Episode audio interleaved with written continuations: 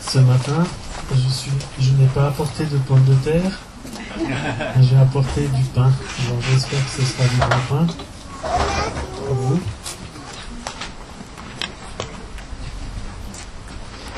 Alors, euh, je je ne sais pas si vous avez eu l'occasion de mettre en pratique euh, ce qu'Anne nous a dit euh, la semaine dernière, de bénir les gens plutôt que de s'irriter. Et en fait, c'est incroyable le nombre d'occasions qu'on a de bénir les gens en une semaine. Rien que lundi, il y a eu euh, le voisin qui a mis 100 tonnes de compost à 70 mètres devant chez nous. Et avec le petit vent du sud. euh,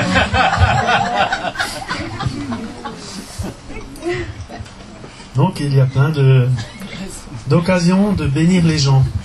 Alors c'est pas juste de dire bon allez euh, je te bénis, mais euh, vraiment que ça qu'on puisse se positionner, que cette bénédiction elle vienne de notre cœur, que d'abord elle nous transforme nous et qu'on l'exprime vraiment sincèrement la bénédiction. On, y, on y reviendra un petit peu tout à l'heure. Alors on m'a demandé de faire un petit compte rendu de la journée des agriculteurs chrétiens d'Alsace. Donc ça a eu lieu le, le 6, euh, le 6 août et euh, il y avait 170 euh, adultes qui étaient inscrits et une cinquantaine d'enfants. Et donc euh, c'était vraiment un, temps, un temps béni et je sais que plusieurs ont prié pour, pour cette journée. C'est pour ça aussi que je, je vous donne quelques nouvelles. Donc il y a eu des témoignages et, qui ont été partagés, des expériences vécues, de la réalité du, du terrain. Et il y a eu un temps pour les enfants avec euh, une dizaine de personnes qui se sont occupées des enfants pour leur apprendre un chant, faire euh, du bricolage sur le thème de la bonne semence, enfin du, bon terrain, et qui nous ont après apporté un chant et une bénédiction. Et il y a Isabelle qui a apporté un témoignage. Alors elle, elle, elle est intervenue en tant qu'épouse d'agriculteur non engagée dans l'exploitation. C'était quelque chose. En tout cas, nous avons vraiment été bénis et il y avait ce, sentiment de vouloir euh, continuer, de, vraiment chercher des contacts et il y a des gens qui ont dit et après dans le sens bah, il faudrait qu'il y ait une suite et l'objectif c'est vraiment de créer des liens entre les agriculteurs qui puissent former aussi des petits groupes à des régions euh, enfin plus localement et se réunir aussi dans l'année pour s'encourager prier les uns pour les autres et pour euh, recevoir aussi la, direction de Dieu pour, ce temps alors je ne veux pas aller plus loin dans, le compte rendu. En tout cas, merci pour vos prières et euh, pour le soutien indéfectible. Alors ce matin, j'aimerais parler un peu d'agriculture aussi par rapport, à la clim- euh, par rapport au climat. Alors le changement climatique, c'est un- c'est une valeur qui porte en ce moment et il paraît que si on veut avoir des finances dans des études ou dans des recherches, il faut mentionner qu'on va pouvoir démontrer le changement climatique. Alors si vous dites que vous pouvez démontrer le contraire, alors ça ne marchera pas. Mais... En tout cas, ce que j'aimerais souligner ce matin, c'est, il y a bien sûr, euh, Isabelle en a déjà parlé, toutes ces catastrophes naturelles, euh, les guerres et tout ça. Donc euh, nous, nous avons été avertis dans la Bible que ces choses vont arriver. Il y a cette raison-là. Il y a aussi la raison, les raisons climatiques qu'on peut démontrer. Il y a aussi, on peut dire, l'aspect du cœur humain qui, qui euh, appelle aussi à des, jugements de Dieu. Alors, sans, maintenant vouloir juger des gens qui sont dans le malheur, mais il y a aussi l'ennemi qui se déchaîne il y a différentes raisons, mais je ne veux pas aborder tout ça ce matin. Simplement, je voulais, je voulais utiliser comme image le cycle de l'eau.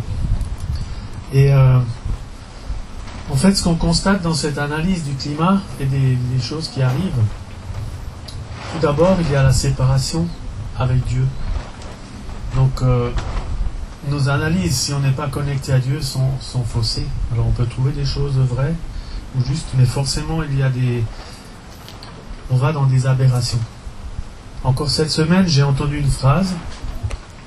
C'est une chance pour le climat. La, la démographie baisse. Donc, on arrive à des conclusions comme ça qui sont totalement déconnectées de la vision de Dieu pour l'humanité.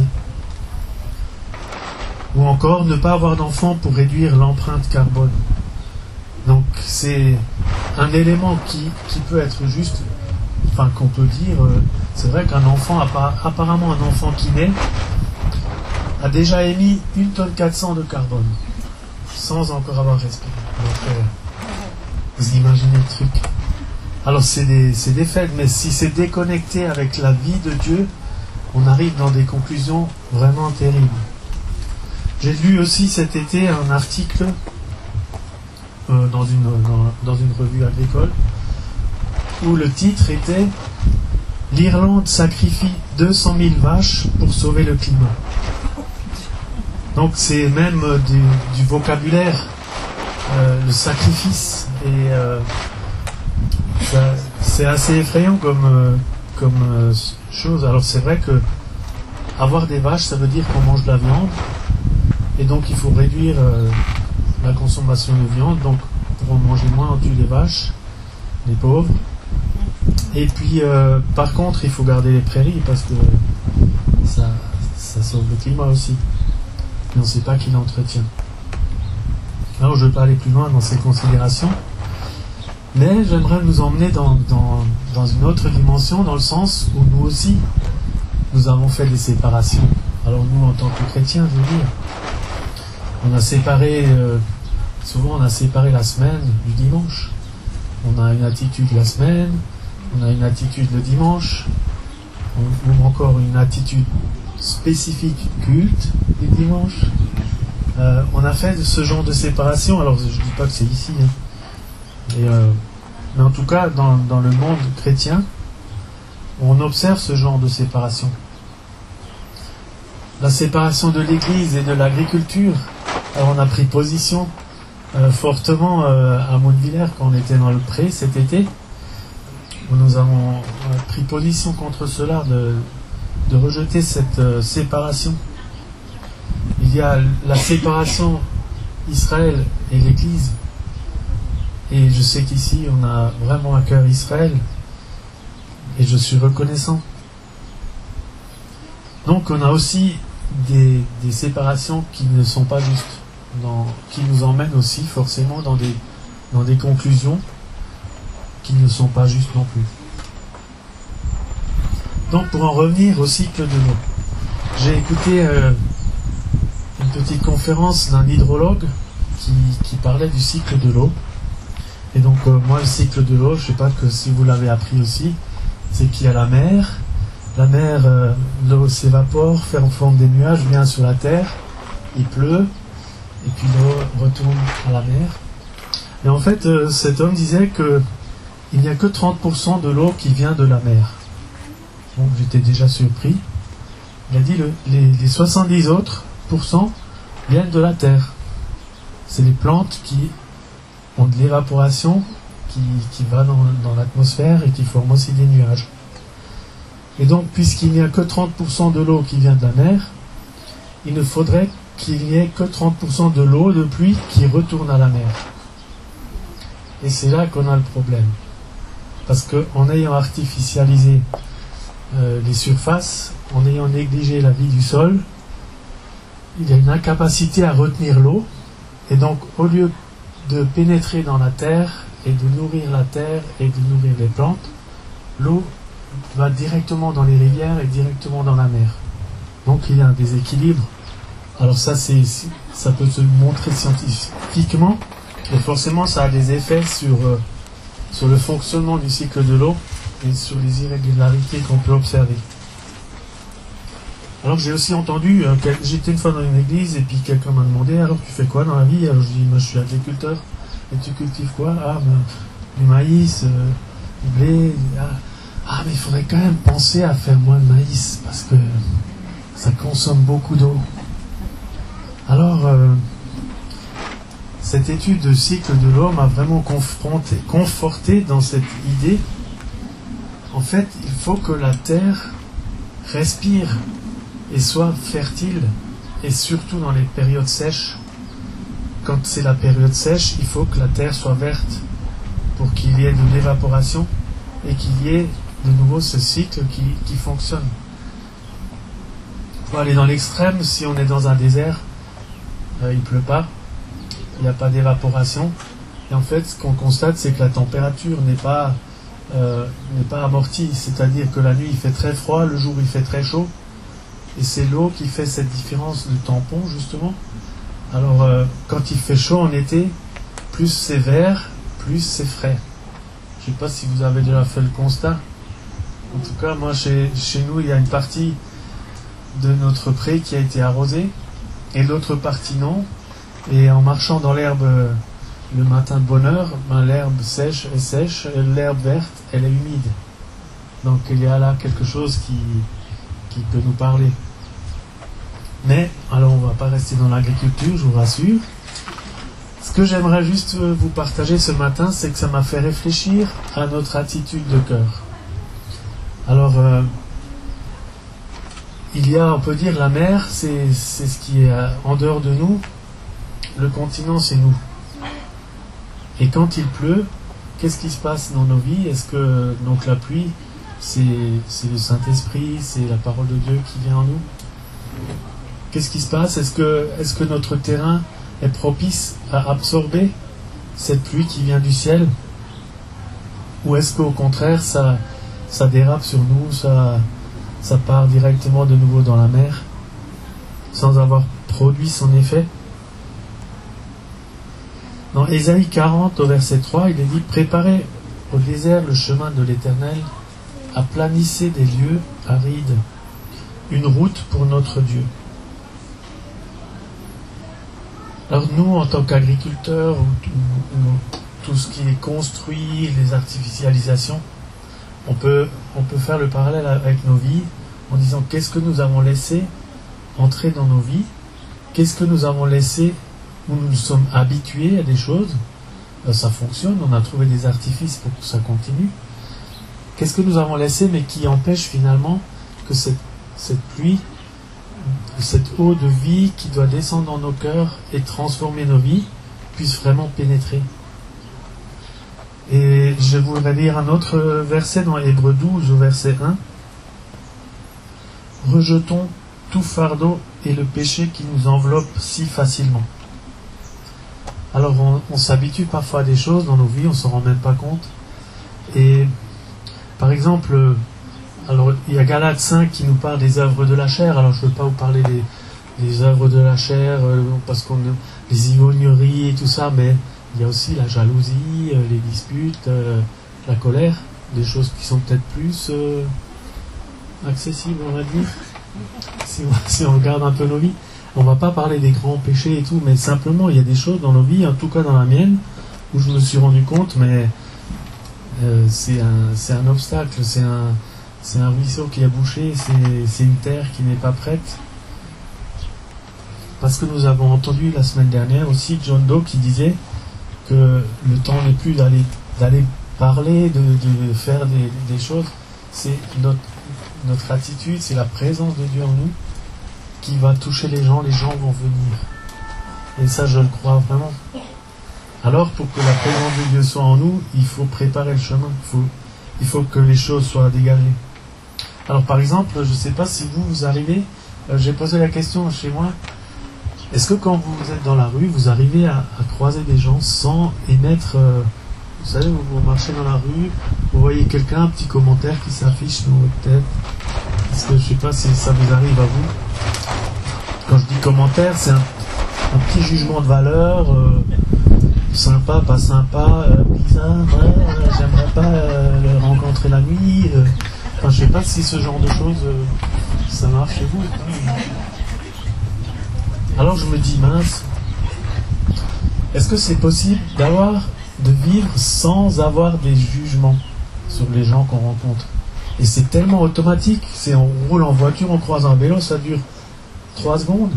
Et on a déjà émis un jugement où un drôle de vélo ce gars, enfin je sais pas, un truc.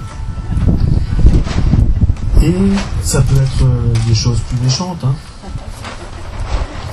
Donc je me suis posé cette question, est-ce que c'est possible de vivre sans émettre des jugements en constance Et cette semaine, j'ai rencontré un couple qui, qui a vraiment ce sentiment d'amour pour les gens qui vient en premier. Il voit les gens tout de suite l'amour de Jésus pour ces gens. Et ça a été pour moi une expérience je vous raconte encore le début de cette histoire. Cette semaine, j'ai rêvé, euh, je marchais sur le chemin devant notre maison, et d'un coup, il y a une autruche qui est sortie du champ, et elle est venue m'attaquer. Alors je me suis dit, c'est vraiment absurde comme rêve. Mais bon, j'aime bien raconter mes rêves, euh, surtout à, à Elia, notre fille, parce que ça la fait rire.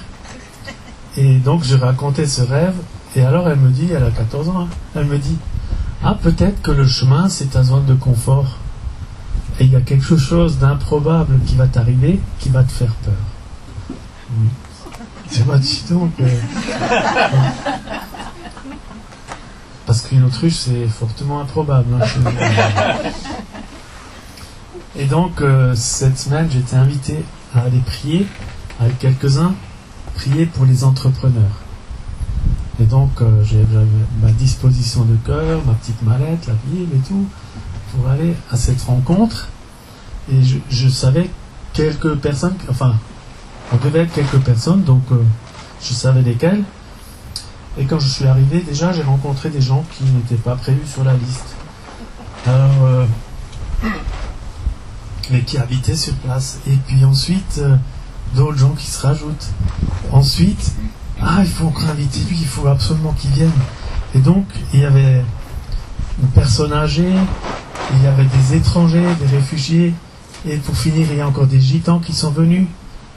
Et nous, on devait prier pour les entreprises chrétiennes. Alors là, mes standards étaient complètement bousculés. Et alors je dis, Seigneur, je lâche prise. Je vais, voir comment que ça évolue.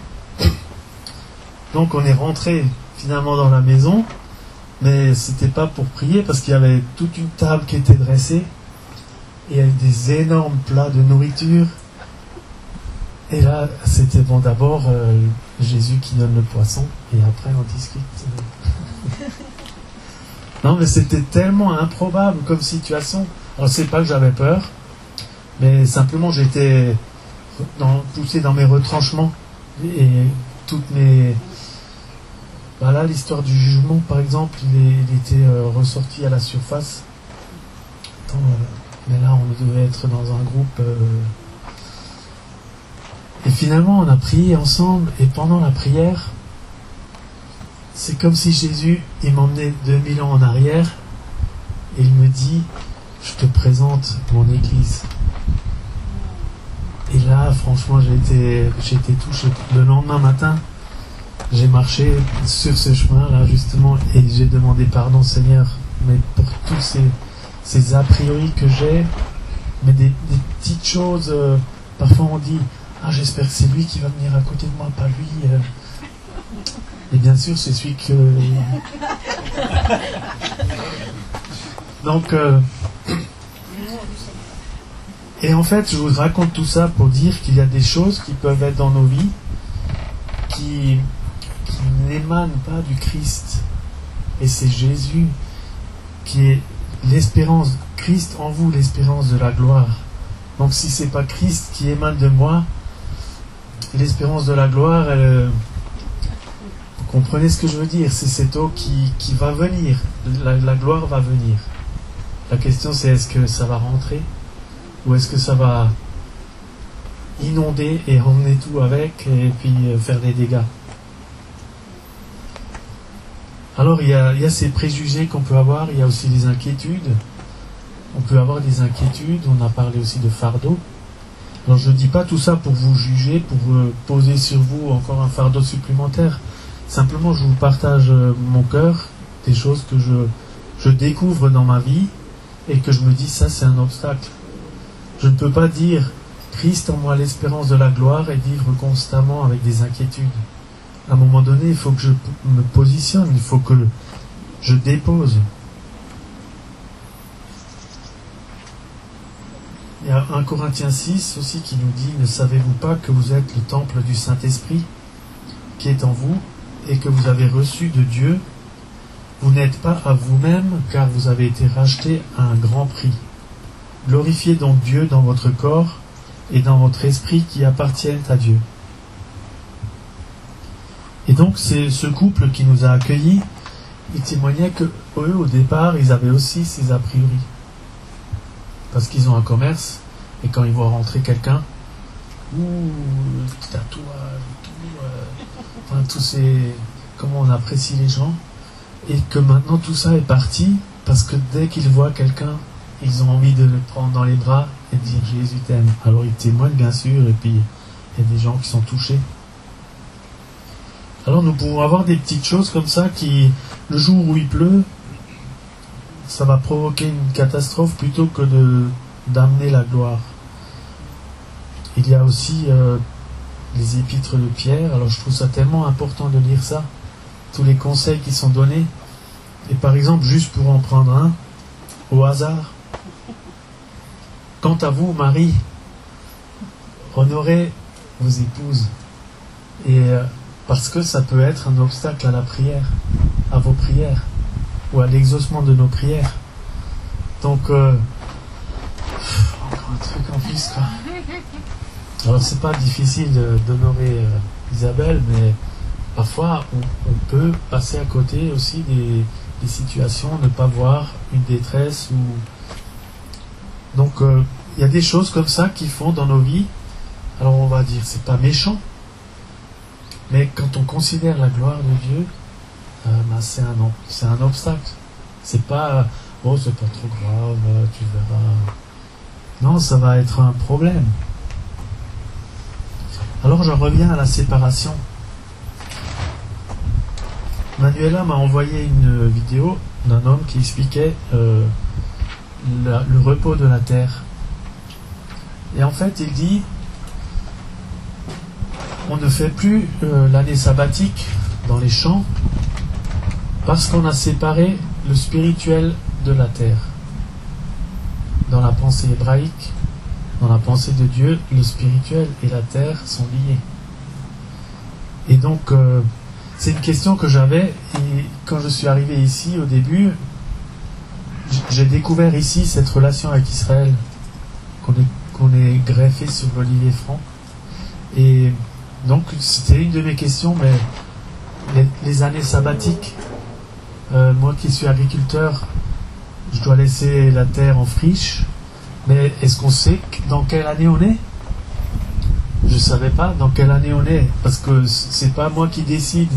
Ah tiens, cette année ça va être la septième, donc euh, non, il y a un calendrier. Et donc le calendrier, on le connaît. Euh, là, on sort, vendredi, on est sorti de l'année du jubilé. Et donc, il y a six années maintenant pour travailler. Et la septième qui sera euh, pour euh, faire une année sabbatique. Alors, je suis repris parce qu'en réfléchissant à cette question d'année sabbatique pour la terre, qui est quand même un commandement important puisque le peuple d'Israël a été déporté à cause de de ça, parce qu'ils n'ont pas respecté le repos de la terre. Alors j'ai réfléchi, mais oui, mais c'est pas possible maintenant, actuellement. et en fait, c'est pas possible. C'est un raisonnement tout aussi absurde que les gens qui disent il faut plus faire d'enfants parce que ça pollue. Alors en tant que chrétien, j'accepte des raisonnements absurdes parce qu'il y a une déconnexion. Alors c'est absurde dans la vision de Dieu, mais n'importe qui me dirait mais t'as raison, on peut pas faire euh, une année de jachère, c'est pas possible. Et alors j'ai poursuivi la réflexion, mais pourquoi est-ce que c'est pas possible? Et en fait, il y a aussi cette séparation avec Israël qui ressort. on est séparé d'Israël, donc on ne peut pas entrer dans, dans la pensée hébraïque, on ne peut pas entrer dans cette dimension de la pensée de Dieu où tout, tout est lié. Je ne sais pas si je vous embrouille avec cette histoire, mais pour moi, c'est un défi de me dire est-ce que je serai capable dans sept ans de est-ce que j'aurais compris comment ça fonctionne? Est-ce que je serai connecté au Seigneur pour dire dans sept ans je vais mettre mes terres en friche? Alors, euh, c'est un défi pour moi. Et en même temps, je me dis que ça fait partie de ces choses. Si on ne les considère pas, quand la gloire de Dieu vient, ben ça va pas être pour moi. Puisque moi, je me serais reposé sur des mécanismes humains, sur des possibilités humaines. Alors, euh, j'aimerais vous encourager vraiment à, faire cette, démarche de, de nous approcher du Père, comme on a dit tout à l'heure. C'est pas c'est pas quelque chose un comment dire un jugement qui vient sur nous. Regarde tout ce que tu fais mal. C'est le Père qui nous dit viens, je t'emmène, je te montre. Et ce que j'ai vécu cette semaine dans ce groupe de prière, c'était euh, il n'y avait aucun jugement, simplement une découverte. Quand on rentre dans cette dimension de l'amour du Père, il y a des barrières qui tombent, il y a des considérations qui tombent, et on entre dans une, nouvelle dimension, dans dans une dimension dont on n'a pas l'habitude, parce qu'on est humain. Alors je veux pas, euh, je veux pas prolonger par rapport à ça. Simplement, si vous pouvez euh, retenir cette image de l'eau, que nous ne soyons pas euh, ceux qui font ruisseler l'eau, mais que vraiment elle pénètre. Et c'est montré, ça c'est aussi scientifiquement montré, qu'une terre vivante peut largement absorber une grosse pluie sans que ça ne ramène toute la terre dans les rivières. Mais le problème c'est que la, vie dans le sol a, beaucoup diminué. Et la terre n'est pas perméable et donc euh, c'est ce qui cause des catastrophes. Alors euh, je travaille dans mes champs à ce que la vie revienne, mais je veux aussi travailler dans mon cœur, à ce que ce soit un cœur vivant, qui vit de cette pluie de Dieu, qui vit de cette présence de Dieu, et qui respire la présence de Dieu autour de nous. Et, les gens vont venir. Et quand la gloire de Dieu va venir, ben, Alléluia, on va, on va la recevoir et puis ça va nous transformer encore plus. Merci Jésus parce que tu as tout, tout accompli afin que nous puissions rentrer dans cette dimension du royaume de Dieu. Et tu vois que souvent nous avons encore des raisonnements qui sont ceux du monde. Et nous te demandons, Saint-Esprit, de nous éclairer, que nous puissions vraiment travailler dans nos vies à cette unité, que tout dualisme disparaisse de nos vies que nous soyons les mêmes la semaine et le dimanche, que nous soyons vraiment unis à ton peuple d'Israël, que nous soyons vraiment unis les uns, les uns aux autres. Et Seigneur, je te prie pour ces défis qui, peuvent être énormes pour nous de, considérer une autre manière de travailler en tant qu'agriculteur en particulier, Seigneur, que, ton esprit nous montre comment faire. Et Seigneur, nous voulons poser nos vies devant toi afin que tu, tu les regardes et que tu nous emmènes dans tes, dans tes plans, que tu nous emmènes dans tes voies. Seigneur, merci tellement parce que tu, nous as bénis et parce que tu veux encore nous conduire dans une vie plus abondante. Seigneur, je veux prier pour chacun d'entre nous ce matin, que vraiment ta parole que ta pluie du ciel puisse pénétrer dans nos cœurs et nous conduire, nous parler dans ces jours qui viennent. Et merci parce que tu as prévu aussi pour les uns et les autres des expériences pour, pour mettre des choses à la lumière et pour pouvoir les, les transformer ou les changer. Merci Seigneur pour ta grâce sur nos vies. Amen.